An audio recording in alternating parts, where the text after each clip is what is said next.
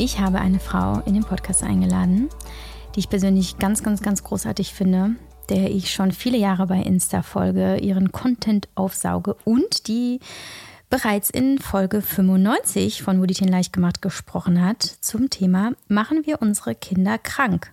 Dr. Galaschan. Genau, eingeladen und ähm, hier im Interview heute ist Daniela Galaschan.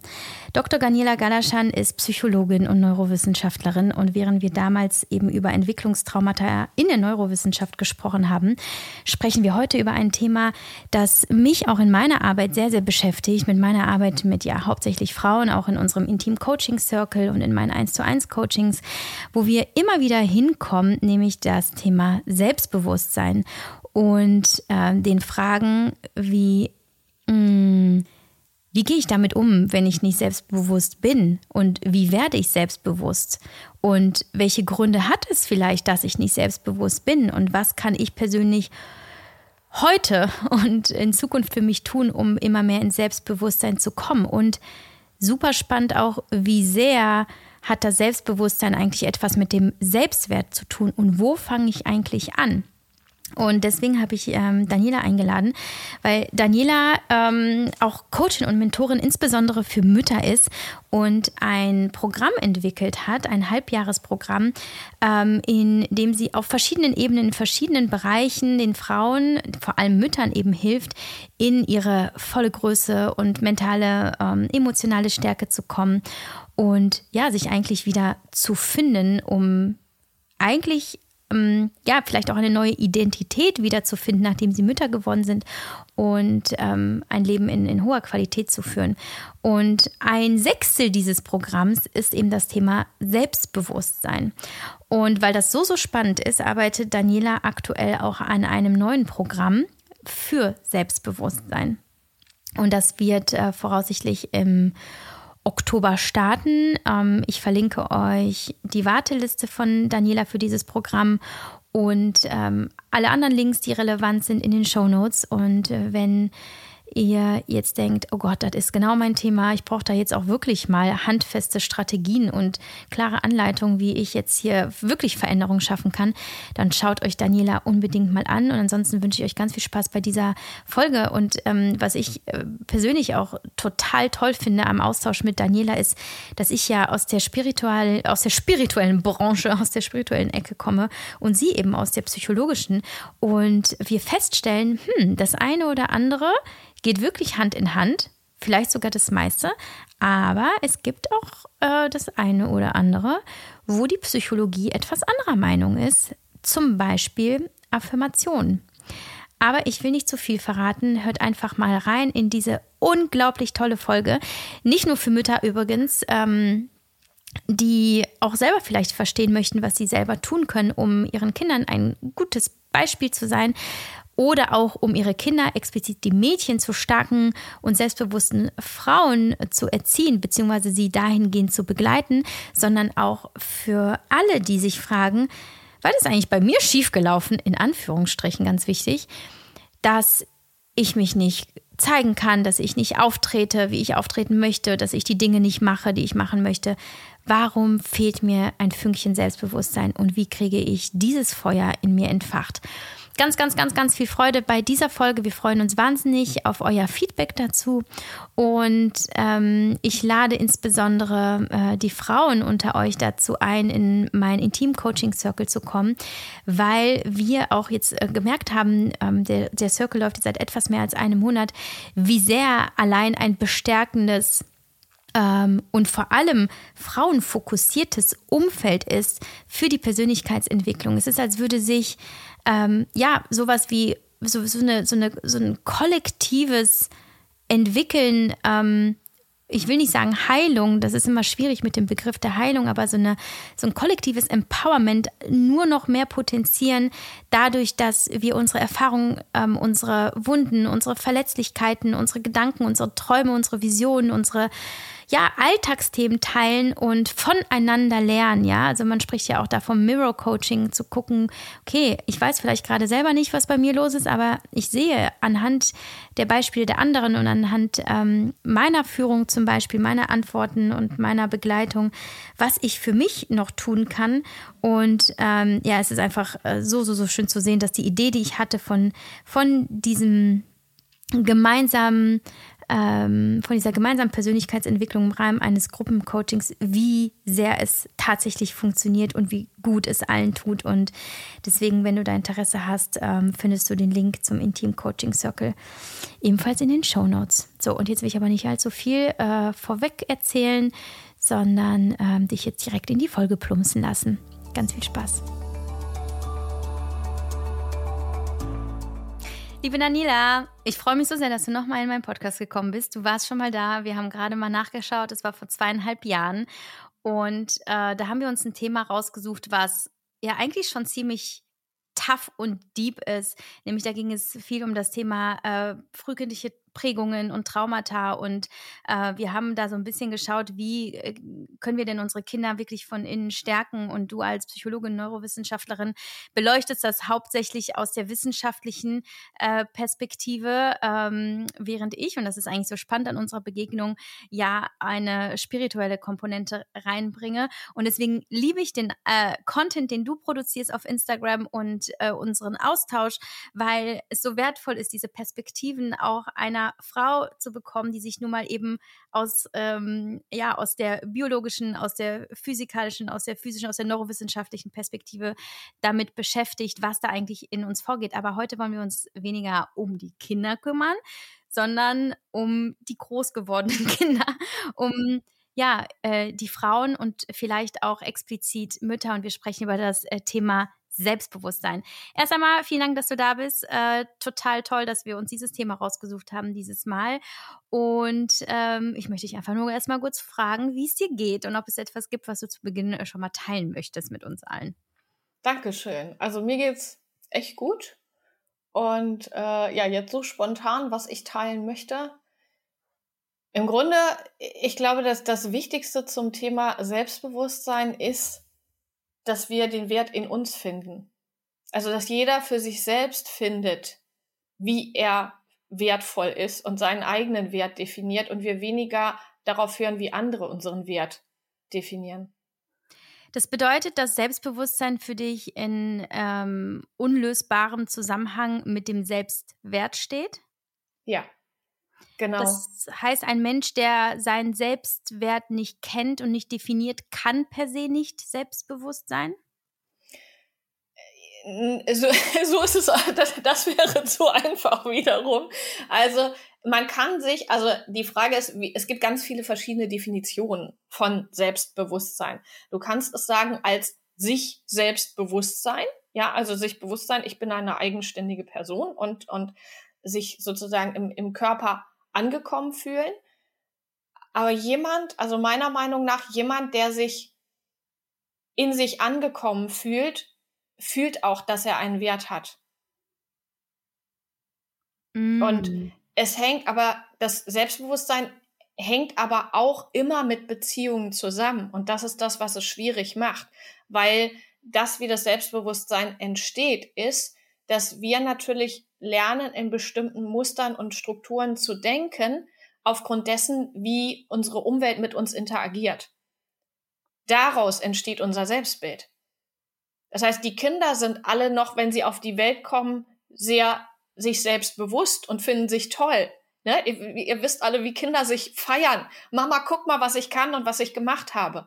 Und je nachdem, wie die Rückmeldungen kommen von der Umwelt, hört das irgendwann auf. Und Kinder lernen vielleicht, wie vieles von uns gelernt haben, äh, dass man sich nicht feiern soll, dass man ne, nicht zu stolz sein darf, weil die anderen sonst kritische Kommentare machen und so weiter.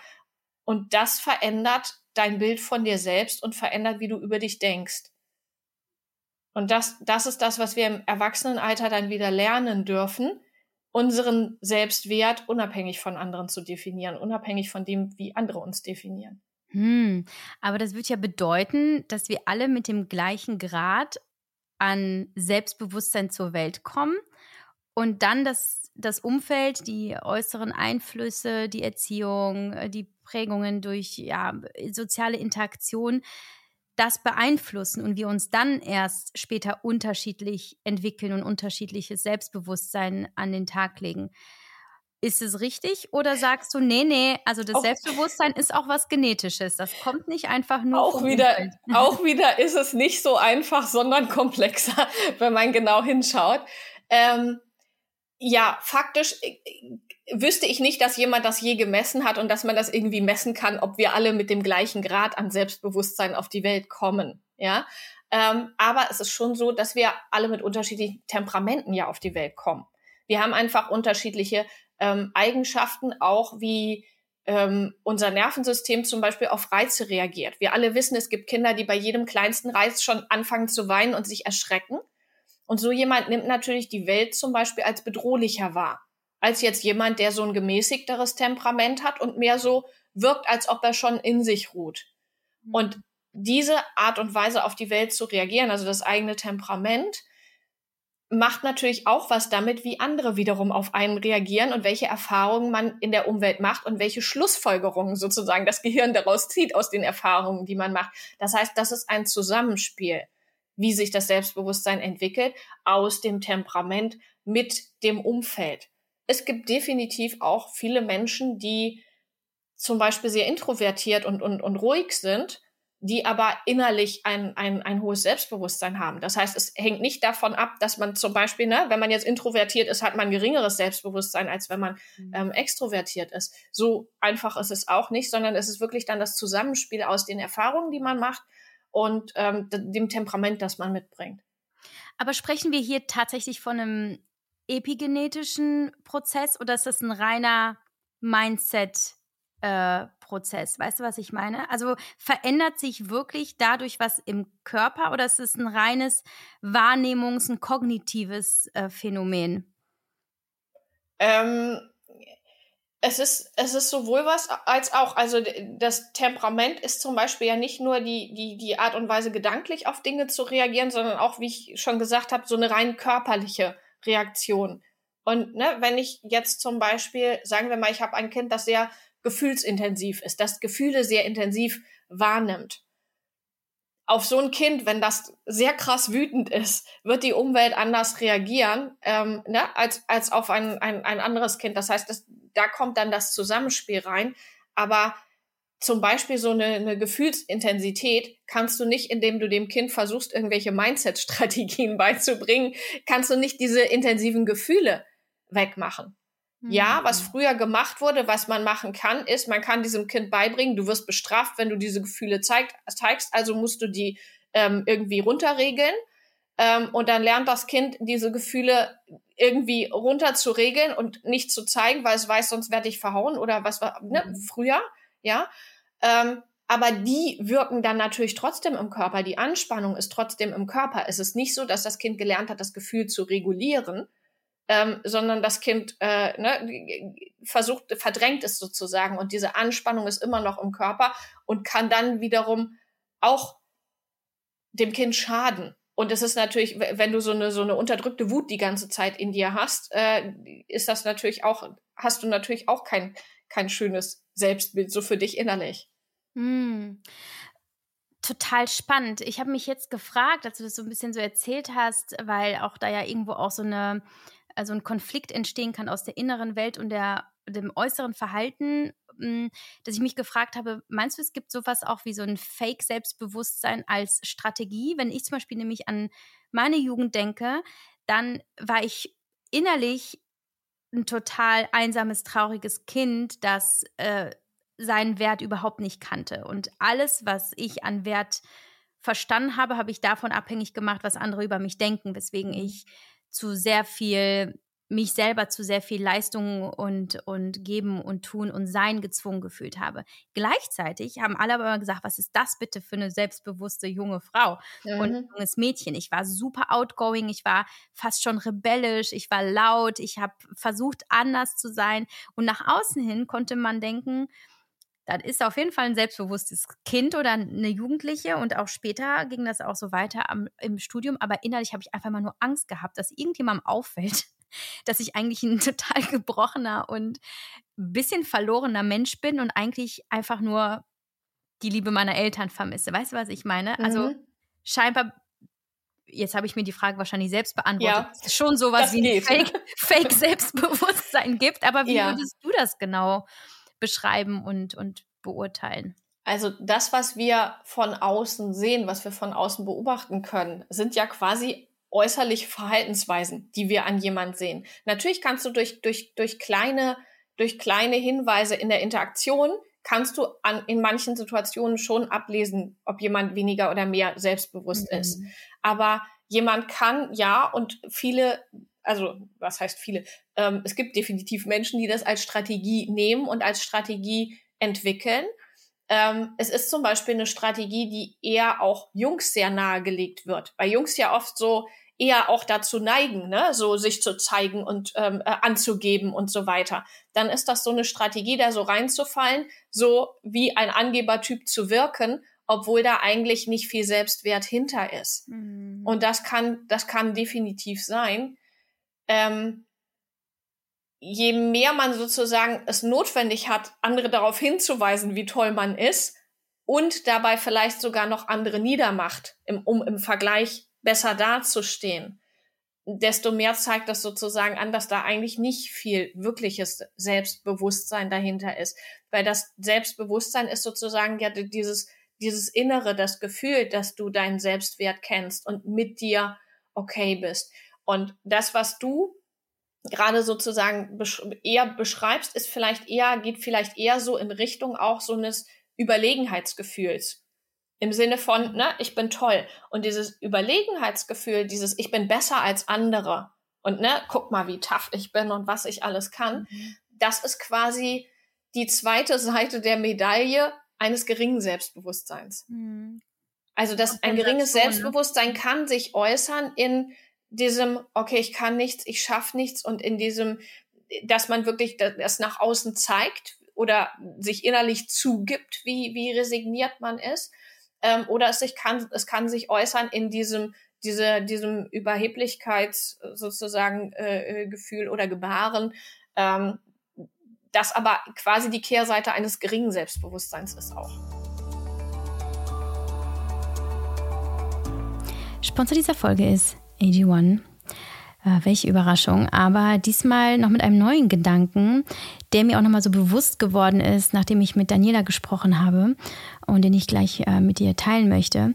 Ich habe ja schon öfter erwähnt, dass AG1 für mich mehr ist nur als ein Supplement oder ein Greenspulver oder dass ich meinem Körper was Gutes tue, sondern dass es für mich ähm, ein, ja, wie so ein Anker, wie eine, wie eine Routine, wie eine Orientierung ist und wie ein achtsamer Moment für mich selbst. Also im Grunde genommen motiviert mich AG1 dazu, jeden Tag auch Verantwortung für meine Gesundheit zu übernehmen und durch die Erfahrung der Selbstwirksamkeit, dass ich mich entschieden habe, mittlerweile vor fünfeinhalb Jahren, überleg mal, nee, fünf, doch vor fünfeinhalb Jahren ähm, das Supplement in, in mein Leben zu holen nach meiner Hashimoto-Diagnose und ich dann gemerkt habe, wie gut es mir tat und mir das immer noch gut tut und dass ich sofort merke, wenn ich AG1 aussetze für eine längere Zeit, dass das Energielevel hochgeht, dass auch meine Nägel und Haare leiden zum Beispiel, dass ich auch, ähm, dass das, das Immunsystem sich nicht so stark anfühlt wie sonst, dass ich dann ähm, mir, dass mir klar wird, dass ich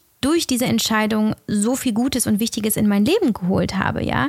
Und ähm, das ist eine Routine, wie zum Beispiel auch, dass ich äh, jeden Abend, bevor ich ins Bett gehe, noch mindestens zehn Minuten lese, wie dass ich morgens direkt erstmal ein Glas Wasser trinke und dann AG1 trinke. Das sind so meine Routinen, auf die ich nicht mehr verzichten möchte, ja. Und ähm, weswegen ich ja auch immer wieder erzähle, was AG1 für mich leistet, nämlich dass es mich äh, zum einen eben mit den wertvollen Nährstoffen täglich unterstützt, aber auch eben diese feste Routine der Achtsamkeit, der Selbstliebe, der Self-Care bietet und ich dort die Erfahrung mache, ja, ich gehe für mich los und es zeigt mir, das Ergebnis zeigt mir, ähm, dass es genau das Richtige für mich ist. So. Und ähm, ich teaser das jetzt schon mal an, ne? der Sommer ist fast vorbei die Tage werden kürzer und ich war jetzt vor ein paar Tagen bei meinem Heilpraktiker und der gesagt hat, oh oh, Vitamin D äh, darf mal wieder höher. Ich gesagt habe, krass, ne, das geht bei mir so schnell und äh, wenn du ich skippe das ja schon mal, was ich gleich sagen werde, um ähm, anzuteasern, dass wenn du das Angebot für äh, dich, was wir für dich als ähm, Zuhörerin meines Podcasts äh, bereitgestellt haben, wenn du das wahrnimmst, unter drinkag1.com slash mamamoves bekommst du auch einen Jahresvorrat Vitamin D3. Aber dazu später mehr. Also, wie trinke ich AG1? Also in der Regel morgens nach einem Glas Wasser mische ich mir das AG1 einfach mit Wasser an, also einen Scoop rein. Und ähm, dann ähm, trinke ich das in einer ruhigen Minute. Gleichzeitig trinke ich das aber auch manchmal im Laufe des Tages oder zum Nachmittagstief als äh, Zwischenmahlzeit äh, in Form eines Smoothies. Und ähm, ich möchte nur schon mal erwähnen, dass alle Details zu den gesundheitlichen Vorteilen der einzelnen Nährstoffe ähm, im Link in den Show Notes vermerkt sind. Da solltet ihr unbedingt nachlesen.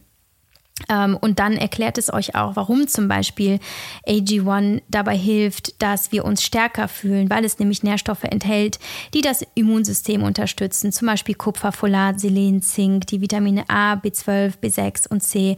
Und ähm, das auch, eben weil ich gerade das Ende des Sommers erwähnt habe, es tut mir leid, eine Relevanz spielen wird. Aber auch wenn du ein anderes Thema hast, wie zum Beispiel ich es auch hatte, Haare, Haut, Nägel, Bindegewebe, dass AG1 dort ähm, ansetzt, wegen der Nährstoffe, äh, die den ähm, ja, natürlichen Glow unterstützen ähm, und dir dabei helfen können. Genauso aber auch die Hormonfunktion. Gesundheit, äh, die Herzgesundheit, die Knochengesundheit, die geistige Fitness, die Energie, ja, auch, dass du klarer denken kannst, das ist so wichtig. Weswegen äh, es morgens meistens für mich die beste Zeit ist, es sei denn, ich arbeite noch nachmittags oder in den Abend hin, dann versorge ich mich nachmittags eben auch noch damit. Und wie funktioniert AG1 jetzt im Prinzip? Ja, eigentlich durch die Synergieeffekte der Hochqualität, das Wort hochqualitativen Inhaltsstoffe, ähm, die da enthalten sind. Du nimmst im Grunde genommen mit einem Scoop eine so große und sinnvolle Menge an Vitaminen, Mineralstoffen, Botanicals, Bakterienkulturen und weiteren Zutaten aus echten Lebensmitteln auf, dass ähm, die Funktion deines Körpers eben unterstützt werden. Genau. Ähm, glaube, damit habe ich ein gutes Gefühl dagegen, gegeben, wie ich AG1 trinke, wofür ich es nutze und äh, wie auch du eventuell, wenn du ähm, dich mal auf dieses Experiment einlässt, davon profitieren kannst. Und ich sage immer, du bist immer nur eine Entscheidung von dem, was du willst, entfernt. Und ähm, die Entscheidung, AG1 für dich auszuprobieren, wäre eine dieser Entscheidungen. Ähm, übrigens, mh, mm, vielleicht entspannt es dich so ein bisschen, wenn ich äh, erwähne, dass du AG1 ganz ohne Vertragslaufzeit und ähm, auch mit, mit ähm, der Möglichkeit zu pausieren oder zu kündigen, dich gar nicht bindest. Ne? Also du hast absolute Freiheit, äh, das einen Monat lang zu testen.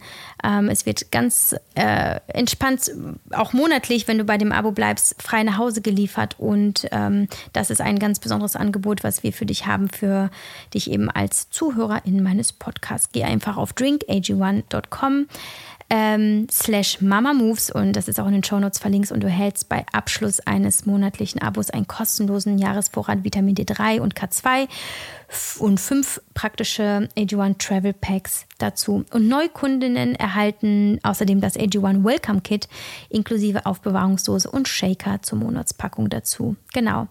Äh, informiere dich also auf drinkag1.com ähm, slash Mama Moves zu gesundheitsbezogenen ähm, Inhaltsstoffen. Also wenn du erfahren möchtest, was da äh, jetzt die gesundheitlichen Vorteile der einzelnen Nährstoffe sind, dann ähm, möchte ich ähm, dich dazu einladen, dann nachzulesen. So, jetzt habe ich aber ganz viel von der Seele geredet und ähm, danke dir für deine Aufmerksamkeit und wünsche dir weiterhin viel Spaß mit dieser Folge.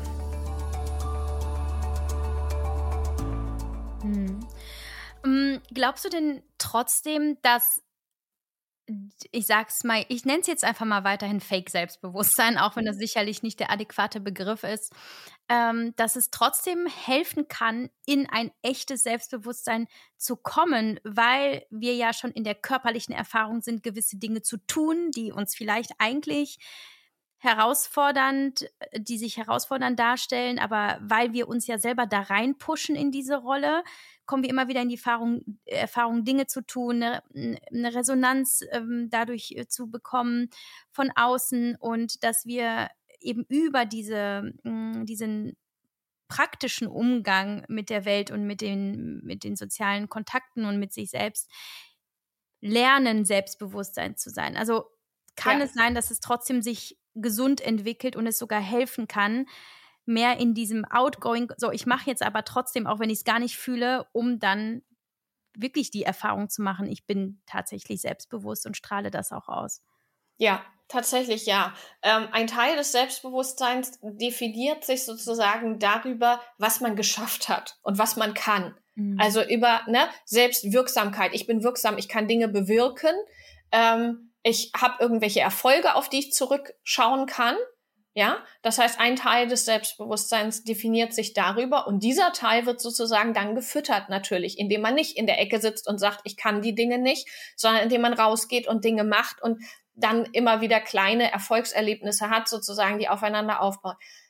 Das macht aber nicht das komplette Selbstbewusstsein aus, weil wir alle wissen, es gibt viele Stars, die äußerlich super krass erfolgreich sind die, ja, die ganz viel erreicht haben, wo alle anderen Leute zu denen aufschauen und sagen, ich, ich würde da rumlaufen und hätte ein Selbstbewusstsein ne, bis, bis zum Mond, wenn ich das alles geschafft hätte und die sich aber nicht so fühlen.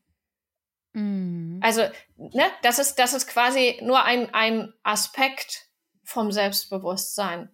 Aber natürlich kann es helfen. Und gerade wenn jemand jetzt zum Beispiel vom Temperament her schüchtern ist, und nicht dazu neigt, Kontakte mit anderen Menschen zu suchen, nicht dazu neigt, mit anderen Menschen zu sprechen und so weiter, dann entwickeln sich einfach zum Beispiel kommunikative Fähigkeiten nicht so. Und man hat natürlich dann auch keine Erfolgserlebnisse. Ne? Man, man lernt anderen nicht kennen, man, man hat vielleicht nicht so viele Freunde.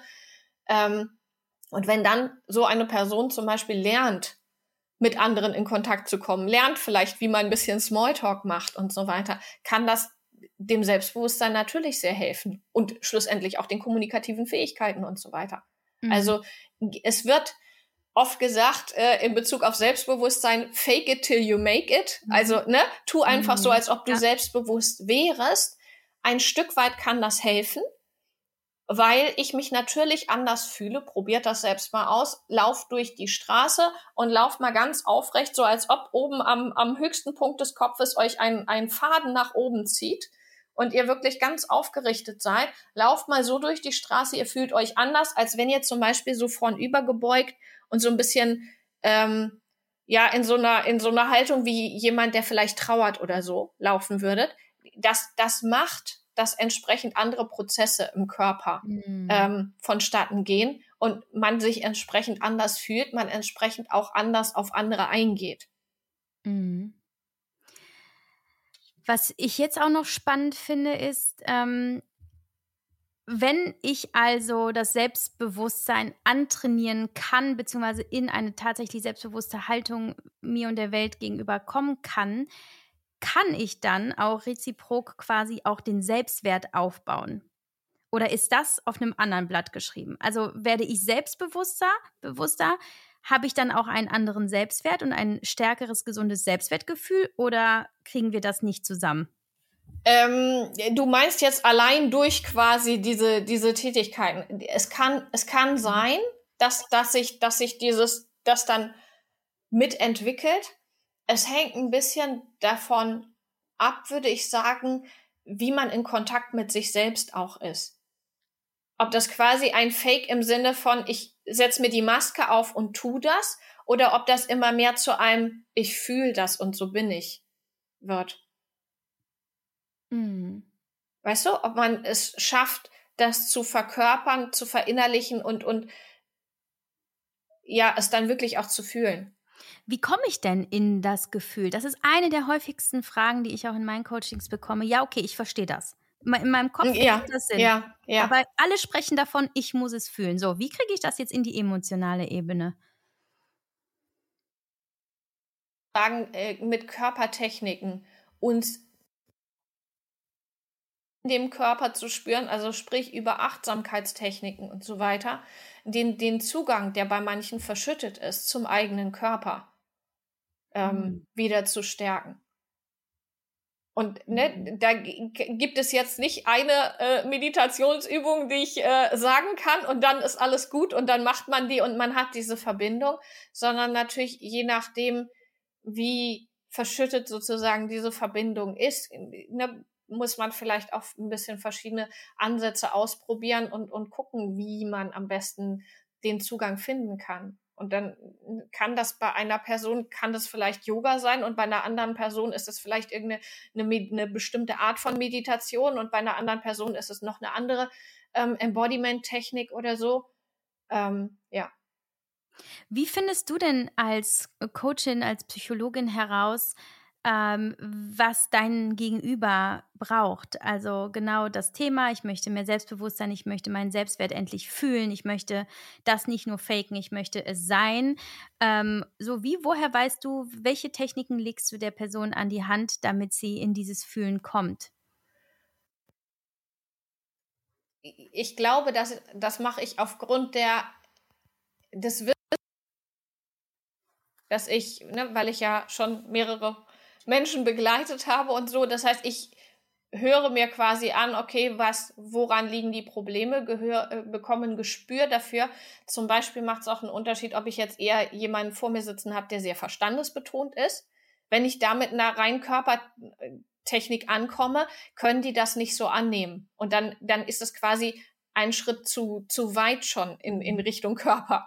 Ja, das heißt, da muss ich mit was anfangen, was mehr kognitiv diese Richtung gehen.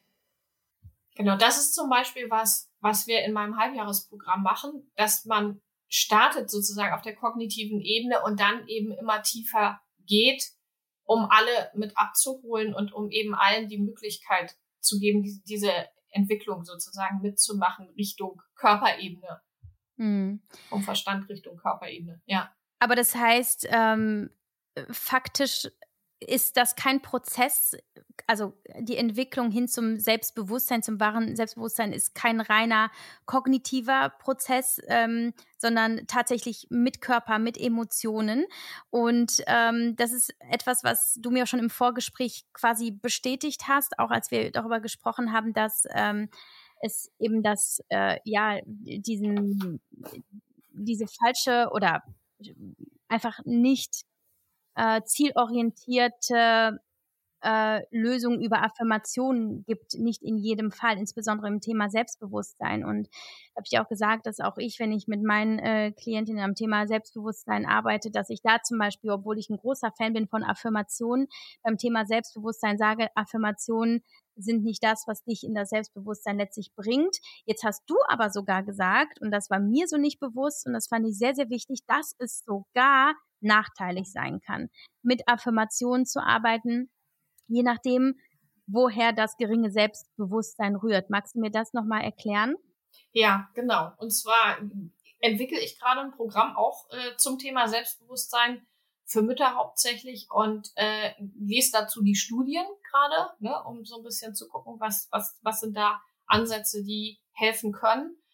Und äh, es ist tatsächlich so, dass sowas wie Affirmationen, ähm, solche Ansätze dazu führen können, dass gerade bei Menschen, die sehr wenig Selbstbewusstsein haben und auch zum Beispiel bei Menschen, die unsichere Bindungen haben, dass da solche Ansätze dazu führen können, dass es genau den gegenteiligen Effekt hat und es ihnen danach schlechter geht, ähm, weil wenn man zum Beispiel jetzt mit Bindungserfahrungen keine positiven Gefühle verknüpft hat, weil man eben Bindungen hat, auf die man sich nicht verlassen konnte und man äh, dementsprechend ähm, unsichere Bindungen hat, wenn man, wenn dann sozusagen das Bindungssystem aktiviert wird während solchen Affirmationen, dann kommen, sind sozusagen diese unangenehmen Gefühle wieder da und das merkt man natürlich und ähm, dann, also auch jemand, der zum Beispiel innerlich in sich fühlt, er wäre wertlos. Wenn ich dem jetzt eine Affirmation gebe und sage, sag hundertmal, ich bin wertvoll, ich bin so unglaublich wertvoll,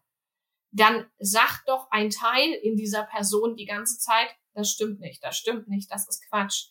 Ähm, ne? Also das heißt, solche Ansätze, einerseits müsste man mit Affirmationen unglaublich viele Wiederholungen machen, damit das überhaupt irgendwann mal Richtung Unbewusstes geht, weil Menschen, bis sie diese Affirmationen eben nutzen, so viele Erlebnisse gemacht haben, die ihnen gezeigt haben, dass sie eben nicht wertvoll sind. Das ist ja immer eine Interpretationssache.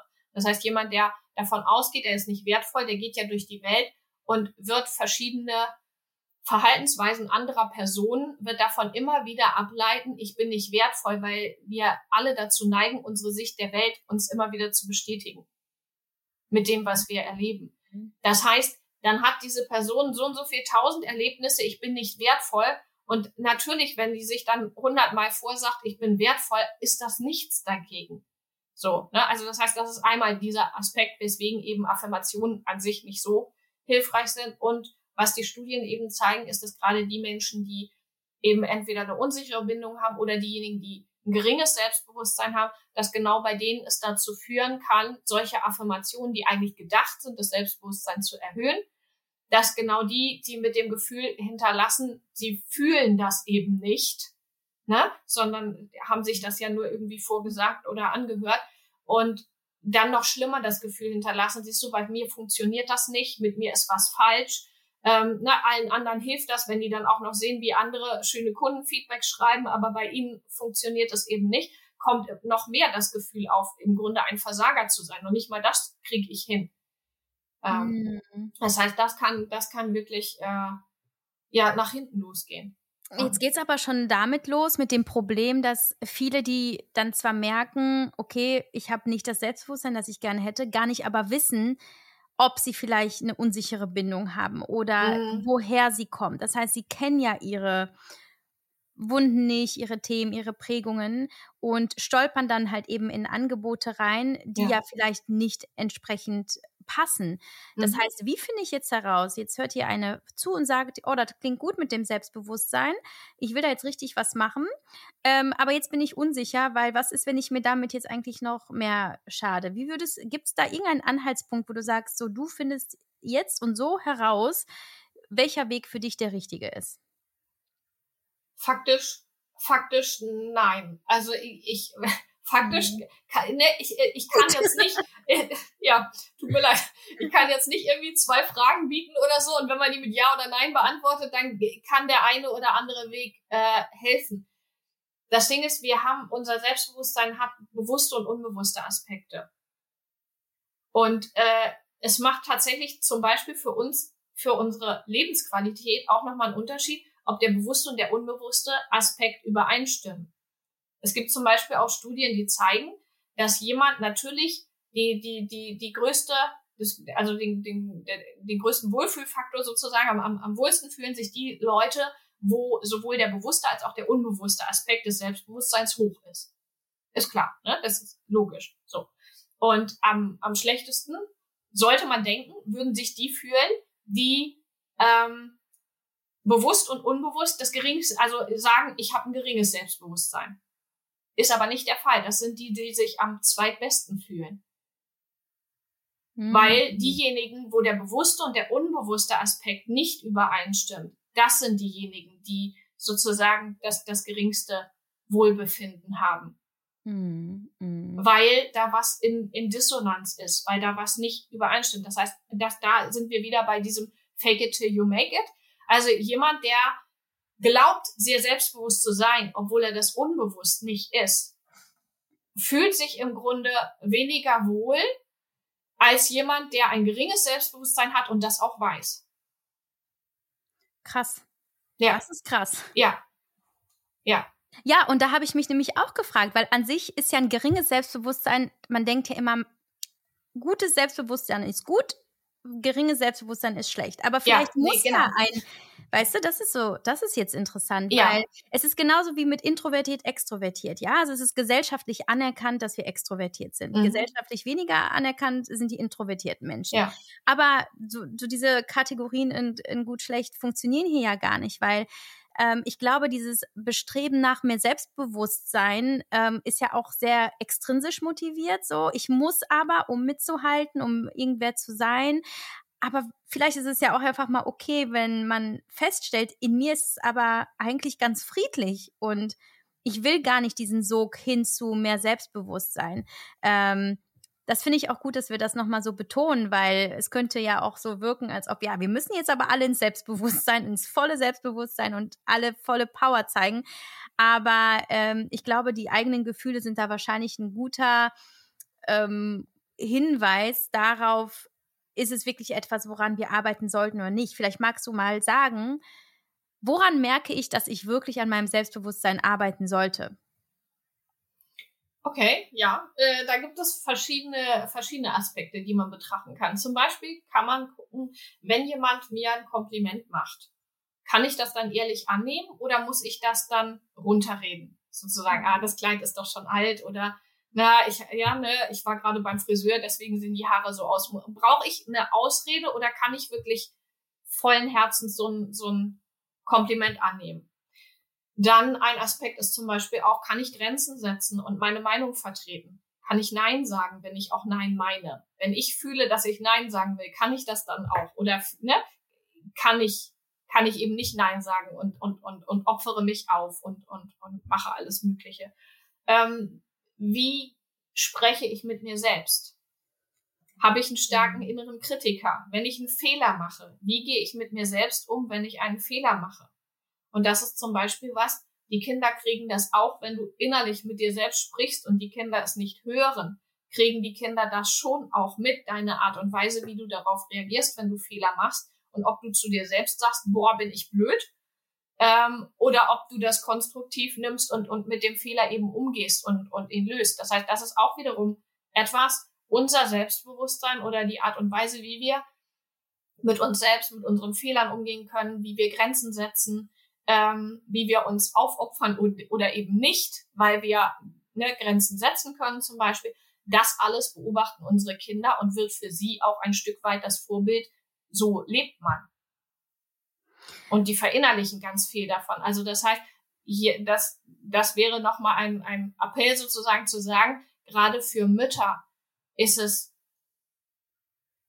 wichtig, auch zu gucken, auf das eigene Selbstbewusstsein. Das ist nicht ein, ja, okay, das mache ich dann irgendwann mal später, weil das ist jetzt nicht dran, die Kinder sind wichtig, sondern das kommt den Kindern auch direkt zugute, wenn wir an unserem Selbst, also ne, wenn wir unseren Selbstwert erhöhen können, wenn wir dafür sorgen können, dass wir uns mit uns wohlfühlen.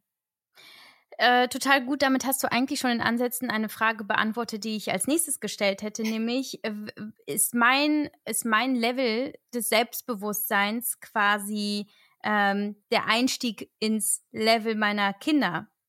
Also sind meine Kinder nur so selbstbewusst, wie ich es bin? Oder kann ich als super selbstbewusste Person auch ein schüchternes und zurückgezogenes und ein total verunsichertes Kind ähm, haben, das eben irgendwie gefühlt nichts von mir übernommen hat. Weißt du? Weil ich habe jetzt ja. auch so, wenn ich mir meine Kinder angucke, das sind ja absolute Selbstbewusstseinspakete, ne? Also den, die, den kann nichts im Außen anhaben. Aber ähm, ich habe immer gedacht, ja gut, die kriegen das von, von, von den Eltern vorgelebt, aber kann es auch ganz anders sein?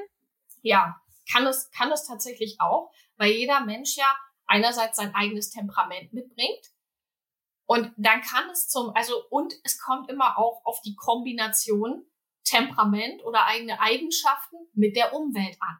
Zum Beispiel kann vielleicht, also ne, sagen wir ein hypothetisches Beispiel, ein Kind mit einem schüchternen Temperament wird in eine Familie geboren, wo alle anderen extrem outgoing und selbstbewusst und, und, und extrovertiert sind.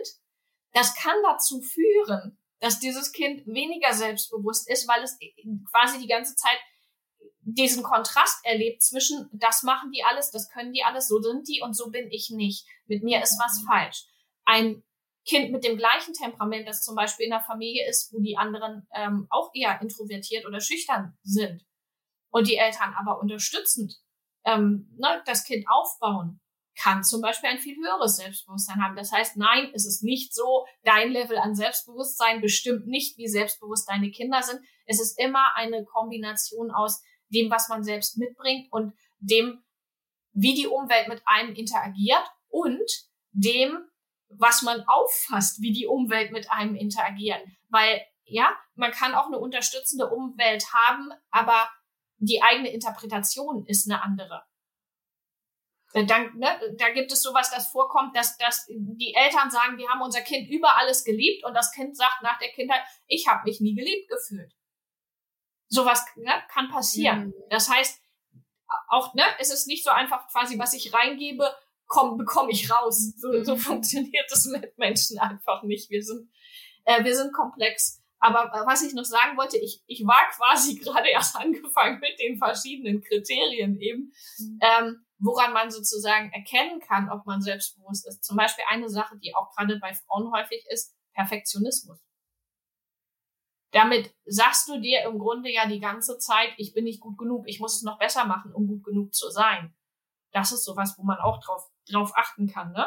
Mhm. Also inner Kritik, innerer Kritiker und die Stimme, wie man mit sich selbst spricht, dann sowas wie Perfektionismus. Ähm, genau. Also das heißt, es sind mehrere Aspekte, auf die man achten kann, die alle zusammen sozusagen das Selbstbewusstsein mhm. ausmachen. Ja, du hast jetzt gerade gesagt, also du, das ist nicht so einfach. Man kann nicht einfach immer nur sich die Familie anschauen und sagen, ah, guck mal, ne, die Mutter ist so, dann ist das Kind nee. so. Und ja. ähm, jetzt hast du gerade die Frauen erwähnt. Ähm, wie sehr beeinflusst denn das Geschlecht mein Selbstbewusstsein und wie sehr ich selbstbewusst bin? Ja, tatsächlich ist es so, dass wir alle mit der Gesellschaft ja bestimmte Rollenerwartungen und Rollenbilder mitbekommen, die in, in die wir uns ein Stück weit reinfügen, weil das einfach die Art und Weise ist, das sind die Denkstrukturen, in denen wir aufgewachsen sind. Das heißt, viele von uns haben verinnerlicht das große Mutterideal. Die Mutter opfert sich auf, die Mutter denkt an sich selbst zuletzt. Ähm, ne? die, die Mutter tut alles für andere. Und natürlich, wenn noch ein Kuchen gebacken werden muss, sagt die Mutter ja, auch wenn sie nicht mehr kann, weil das zum Mutterbild gehört. Ja, sowas. Dann andererseits aber auch das Bild, also das definiert auch mit dann teilweise das Bild oder Nicht-Bild, dass eine Frau hat, die zum Beispiel keine Kinder hat. Weil Frauen so stark mit der Mutterrolle gleichgesetzt werden und darüber definiert werden, wie definiert sich jemand oder wie schwierig ist es für jemanden, der keine Kinder hat, zu definieren, wer er, wer, ne, wer, wer, wer sie ist als Person dann halt, also für Frauen ohne Kinder.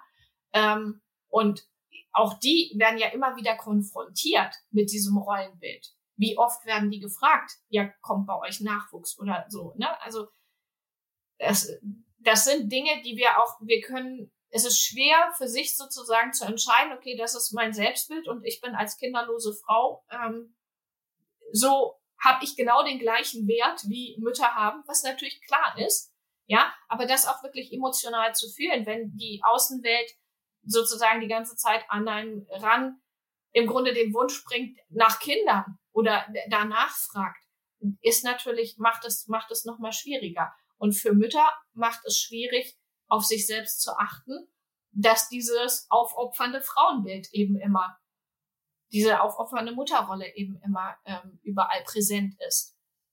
Und Mütter ja so auch dann von anderen äh, kritisiert werden für was auch immer sie tun. Wie schnell wird man als Rabenmutter abgestempelt? Und das haben zum Beispiel Männer nicht in dem Maße. Hm. Aber das wird ja bedeuten, Daniela, dass der Bruch, also im, in der geschlechterspezifischen Empfindung erst viel, viel später kommt, weil wir ja als Kinder, vielleicht auch noch bis ins Jugendalter, ja diese Ge Geschlechterrollen noch nicht mhm. so hinterfragt und mhm. nicht so verinnerlicht haben.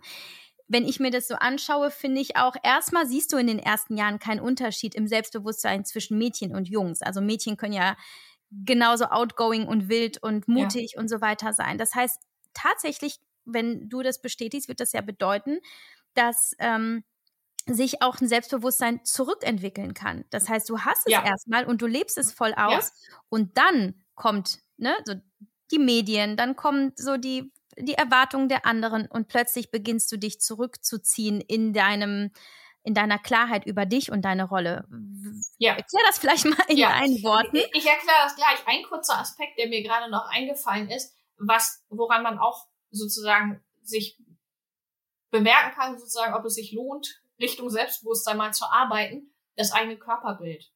Definiere ich mich über Schönheit, über Äußeres mhm. oder ne, ist mir das nicht so wichtig? Das ist zum Beispiel ähm, ein Aspekt auch. So, und jetzt, äh, ja, tatsächlich, der Zeitpunkt, wo das kippt bei Frauen, ähm, liegt irgendwann so 10, 10 bis 14 Jahren. Und okay. zwar gibt es mhm. da ein, ein, das ist, ist jetzt Werbung wahrscheinlich, aber ich krieg da nichts für.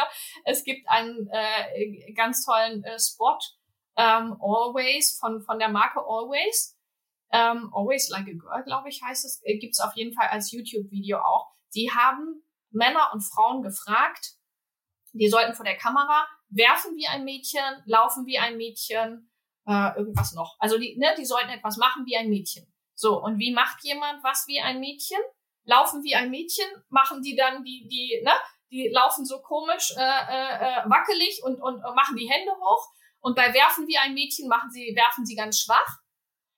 Ähm, und dann haben sie Kinder gefragt. Kinder um die zehn Jahre oder, oder jünger. Laufe wie ein Mädchen, werfe wie ein Mädchen. Und wie laufen und werfen diese Mädchen? Mit ihrer ganzen Kraft.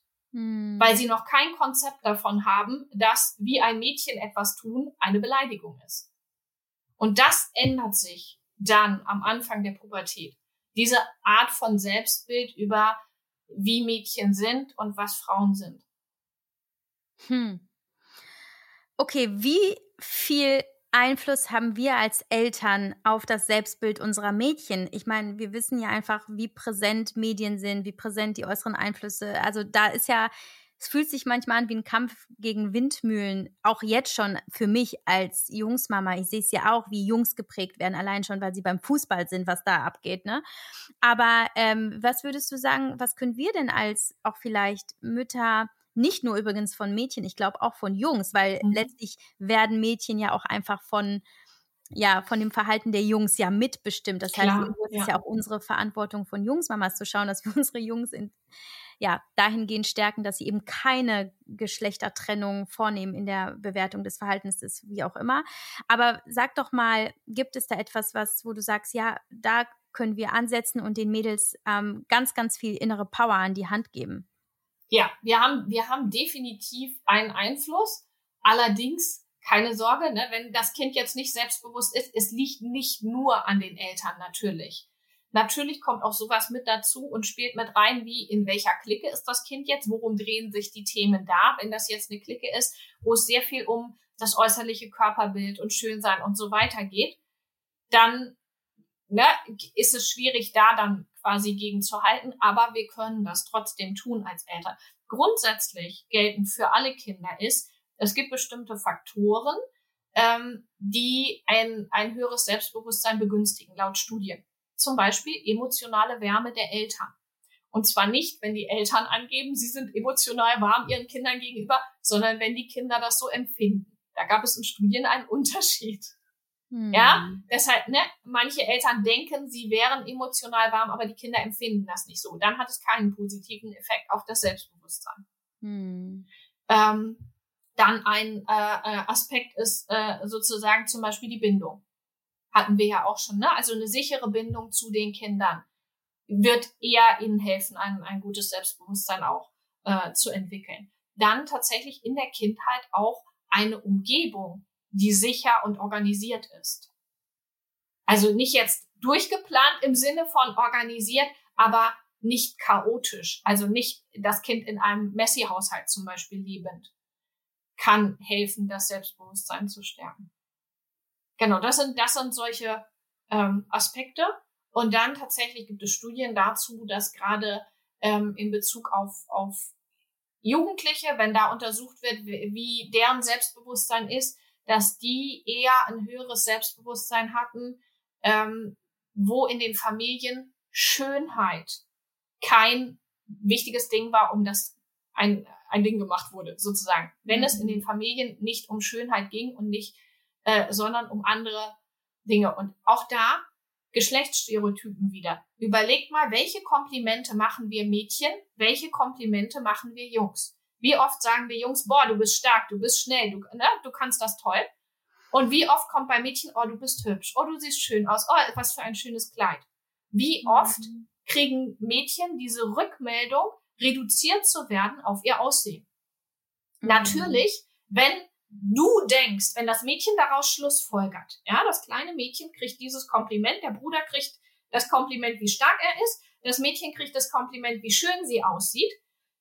Das, was das Kind schlussfolgert sozusagen, ist, okay, das ist das, was mich liebenswert macht. Mhm. So, wenn Schönheit das ist, was mich liebenswert macht, dann muss ich mein Leben lang mich darum bemühen, schön genug zu sein, um einen Wert zu haben. Dann muss ich Sport machen, dann muss ich Diäten machen und so weiter. Und da mhm. hängen dann teilweise Eltern auch mit drin. Wenn wir als Eltern Diäten machen, ist das was, was sich auf unsere Kinder auswirkt. Mhm. Weil wir damit, im Grunde geben wir damit die Botschaft, nicht schön genug zu sein, so wie man ist. Mhm. Und was tun zu müssen, um, um, um wertvoller zu sein. Das heißt, was wir machen können, was wirklich ein ganz kon konkreter Tipp ist, genau darauf achten, nicht, dass es nicht um Schönheit geht. Also dass auch wenn man ähm, was Anerkennendes äh, zu einem Mädchen sagen möchte, dass man dann etwas Anerkennendes dazu sagt, zu dem, was das Mädchen getan hat, was es vielleicht, ne, wofür es gelernt hat, was es gemacht hat. Also eher die, die, die Anstrengung und das, was man dadurch erreicht hat, loben, als äh, die Schönheit an sich oder das Aussehen oder das Kleid. Hm. Und einfach hm. kein Ding, um Schönheit zu machen. Hm. Glaubst du, dass es einem Kind, das äh, trotzdem ähm, vielleicht auch in diesem Teenie-Alter, du sagst 14, 15, wo, wo dieser, dieser Knick dann reinkommt, ähm, hilft es dem Kind, es trotzdem dann auch bewusst in Situationen rein zu pushen, wo es sich selbst behaupten muss, um, weißt du, so dieses, komm, jetzt gehst du aber mal zum Feldhockeyverein und so, und nee, du fährst jetzt zwei Wochen in dieses Sommercamp und so, weißt du? Ähm, so, ist es, ist es eher die emotionale Begleitung, der Eltern ähm, vielleicht auch Dinge anders zu machen, zu sagen, zu geben als zuvor? Oder ist es jetzt ab einem gewissen Alter so, jetzt rein ins Leben, ich kick dich da jetzt rein und du machst das schon? Ähm, ja, auch, auch hier wieder so ein, hm, es kommt drauf an. Ähm, tatsächlich kann es sozusagen ein niedriges Selbstbewusstsein noch begünstigen, wenn wir Eltern da sehr stark drauf eingehen, wenn Kinder sich Neues nicht zutrauen. Das heißt, es mhm. kann, es kann so sein, dass bei jemandem, der zum Beispiel jetzt ein schüchternes Temperament hat, wenn die Eltern dann sagen, ja, okay, musst du nicht, ist nicht schlimm, ne, dann lassen wir das, äh, der dann halt nur einmal schnuppern geht und dann schon gleich sagt, ist nicht und dann lässt man das. Es kann sein, dass vielleicht beim dritten oder vierten oder fünften Mal das Kind aufgetaut wäre und das ein Hobby gewesen wäre, das das Kind total liebt. Das heißt, ja, oft kann so ein ermutigen und auch ein bisschen drängeln im Sinne von, komm, wir probieren das jetzt aus und das Kind da wirklich auch mal, ich will jetzt nicht hinzerren sagen, ne? also nicht jetzt wirklich physisch zerren, aber wirklich das Kind motivieren, ne? mit ihm vielleicht auch einen Deal machen im Sinne von, komm, du gehst dahin, dafür ne? lese ich dir nachher eine Geschichte vor oder was auch immer. Also die Kinder wirklich liebevoll zu versuchen zu motivieren, neue Dinge auch auszuprobieren, um ihnen auch die Erfahrung machen, sie die Erfahrung machen lassen zu können, die ihr Selbstbewusstsein stärken. Das kann wirklich sehr helfen. Ähm, also ja. Ähm, aber die Kinder einfach in irgendetwas reinschmeißen, wo man weiß, das widerstrebt ihnen total. Mm. Das hilft natürlich auch nicht. Dann müsste man den Schritt davor suchen. Okay, was wäre der kleinere Schritt dahin? Mm. Ähm, hier, unsere Große ist gerade jetzt äh, in Irland für ein halbes Jahr. Und ich habe mich super gefreut, dass sie sich das zutraut. Mit gerade für, also sie ist mit noch 14 geflogen ähm, und ist dort jetzt 15 geworden gerade. Und ähm, sie sagt, die, die Gastfamilie hatte eine andere Gastschwester mal äh, aus Deutschland da, die gegen ihren Willen hingeschickt wurde. Die war eine Woche da und ist dann wieder abgereist, weil die von Anfang an nicht dahin wollte. So, mhm. und das ist natürlich was, das schadet der Beziehung. Du kannst doch einen Teenager nicht einfach in ein fremdes Land schicken und sagen, ja, du wirst es schon gut finden, wenn die von Anfang an dagegen war. Mhm. Die Eltern werden diesem Kind jetzt immer äh, vorwerfen, wie viele tausend Euro sie für den Austausch ausgegeben haben, für nichts, mhm. für eine Woche. Und das Kind wird ihnen immer vorwerfen, ihr, ihr habt mir nicht geglaubt. Ich wollte da nicht hin. Ihr habt mich da einfach hingeschickt. Mm. Also die Balance zwischen ja, auch Anreize setzen und helfen dem Kind, über sich hinaus zu wachsen. Weil von alleine, ja, natürlich gibt es Typen, die das mögen, die die Herausforderungen mögen, die wachsen mögen, die sich auf Neues gerne einlassen und so flexibel sind. Aber gerade die Schüchternen oder die, die, die eher nicht so die Tendenz haben, Neues direkt so zu umarmen, gerade die, denen würde es ja gut tun. Und da dann so freundlich motivierend mitzuhelfen, ähm, kann wirklich sehr helfen. Und jetzt übertragen auf uns ähm, im Erwachsenenalter, wir Frauen heute. Wie würdest du genau dieses Beispiel oder diese Maßnahmen übertragen auf den Umgang mit uns selbst? Sollen wir uns reinpushen? Sollen wir uns jetzt mal unseren äh, größten Ängsten und Struggles und Mutproben stellen, um endlich ne, diesen Schritt in die Körpererfahrung und letztlich, ne, alles klar, ich kann das zu kommen. Oder muss ich auch erstmal herausfinden, wie ich wirklich ticke, um dann eine Strategie äh, zu entwickeln? Und vielleicht lautet sie dann, nee, nee, ich mache das doch nicht. Ich versuche das über einen stillen, intrinsisch und intrinsischen und vielleicht auch introvertierten Weg. Äh, ja, tatsächlich, ich würde immer ein Zusammenspiel aus beidem empfehlen. Also sowohl tatsächlich auch immer mal sich Dinge vornehmen, wo man aus der Komfortzone gehen muss und das machen und wirklich einfach mal Dinge ausprobieren.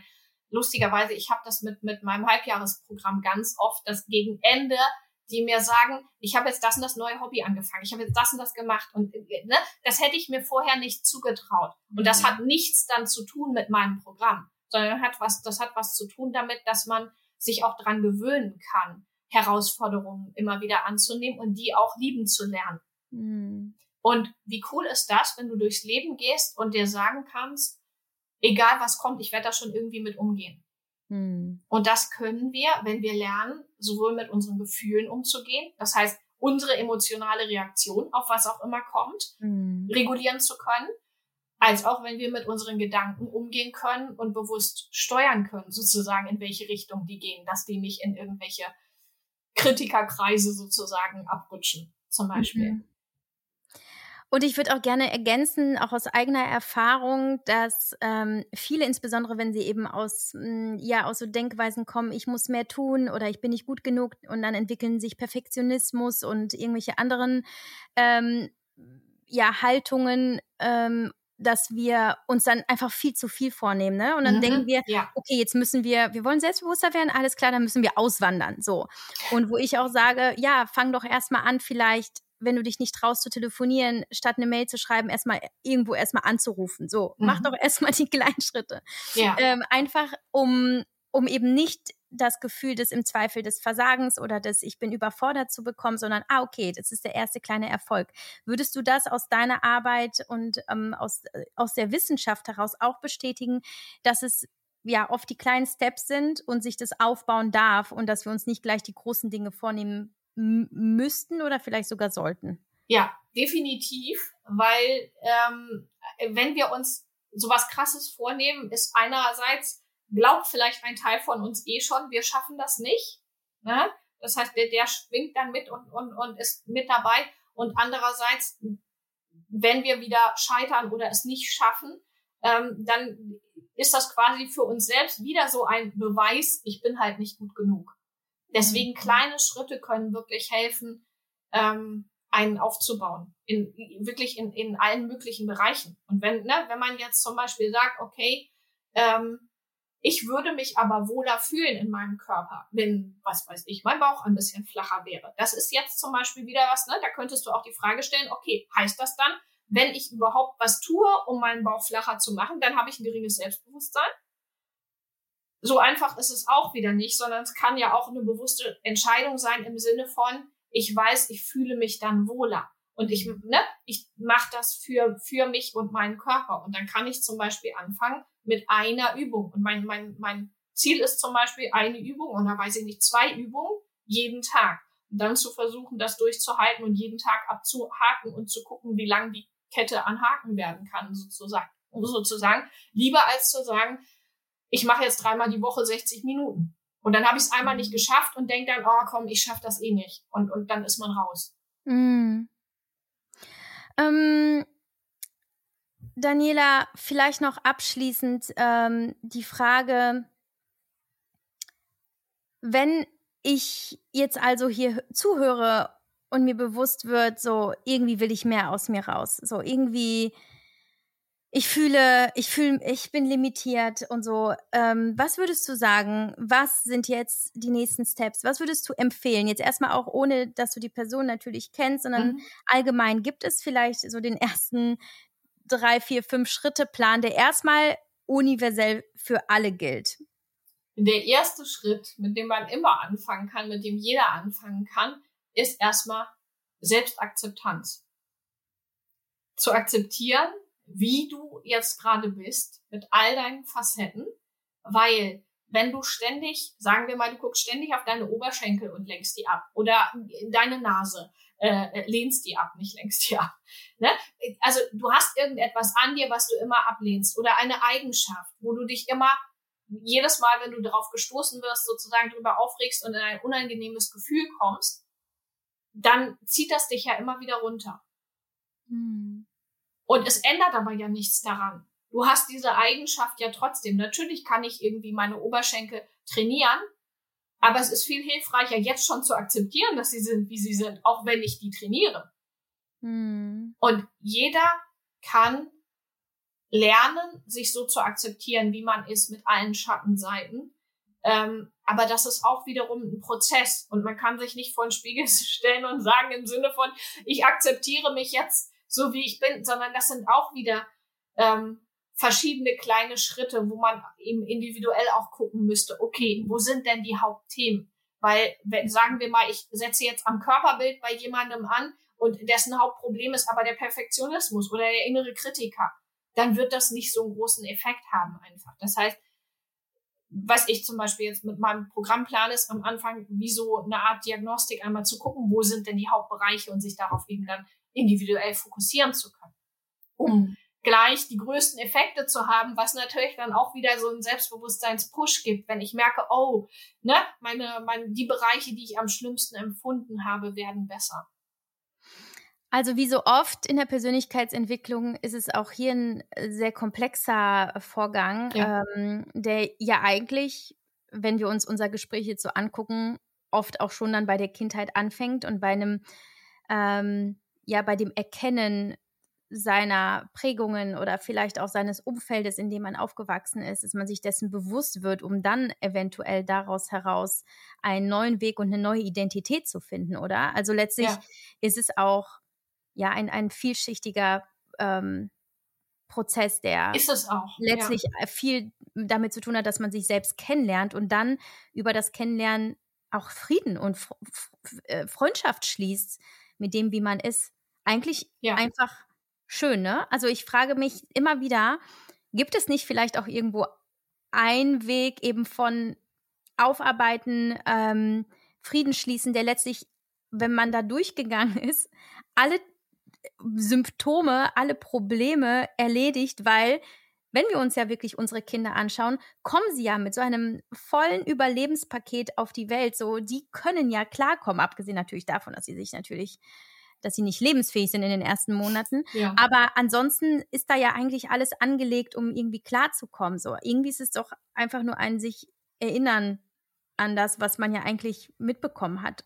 Oder? So einfach ist es dann natürlich auch wieder nicht. Aber letztlich, äh, was ich damit sagen will, ich glaube, wenn man beginnt, sich ähm, ja, sich selbst zuzuwenden, äh, findet man bestimmt genau den Weg, der für einen richtig ist und der vielleicht auch darin mündet, dass man sagt, nee, ich bin eben nicht so selbstbewusstsein, aber ich kenne trotzdem meinen Wert und komme in dem Leben gut klar. Genauso aber wie, äh, ja, ich möchte jetzt selbstbewusster werden, weil ich weiß, dass mir das eben noch fehlt, um diese Erfahrung auf der Erde so machen zu können, wie ich sie machen möchte. Ähm, ich bin gespannt auf dein Programm. Wann kommt das? Kannst du das schon ähm, Kannst du das schon ankündigen? Ja, so Oktober, denke ich mal, Ende Oktober. Oh, das ist ja, ja schon bald. Ja, ja dann äh, würde ich sagen, äh, wie spannend, dass wir dann jetzt darüber gesprochen haben. Und ich danke dir sehr. Ich ähm, werde natürlich all das, was du tust und wer du bist und wo du bist, verlinken in den Show Notes. Danke. Ähm, gibt es schon sowas wie eine, wie eine, wie ein Link, eine Anmeldung, eine Warteliste oder darf man einfach deine Kanäle oh, beobachten? Oh, tatsächlich eine Warteliste könnte ich machen. Das könnte ich machen. Dann mache ich einen Link fertig für eine Warteliste. Ja, ja guck. Für ja, Interessenten. Schön. Ja. Ja, sehr gerne. Und ähm, dann würde ich sagen, ähm, ist es einfach toll, dass du diese wertvolle Arbeit leistest, ähm, dass du da auch so ja, einfach auch mal nüchtern draufschauen kannst und sagen kann, so, pass auf, das sind aber auch einfach die, das sind einfach die wissenschaftlichen ähm, Faktoren, die wir einfach nicht äh, außer Acht lassen können, dass es einfach Unterschiede gibt in der Veranlagung und ähm, natürlich mhm. auch äh, epigenetische Faktoren und so weiter. Also Daniela, es war mir wieder ein Genuss. Vielen Dank für so viele wichtige Impulse. Und ähm, ich habe schon einige Ideen für weitere Gespräche, also wundere dich oh, nicht, ja, wenn ich dann nochmal auf dich zukomme. ich komme gerne. Vielen, vielen Dank. Alles Liebe. Danke dir auch.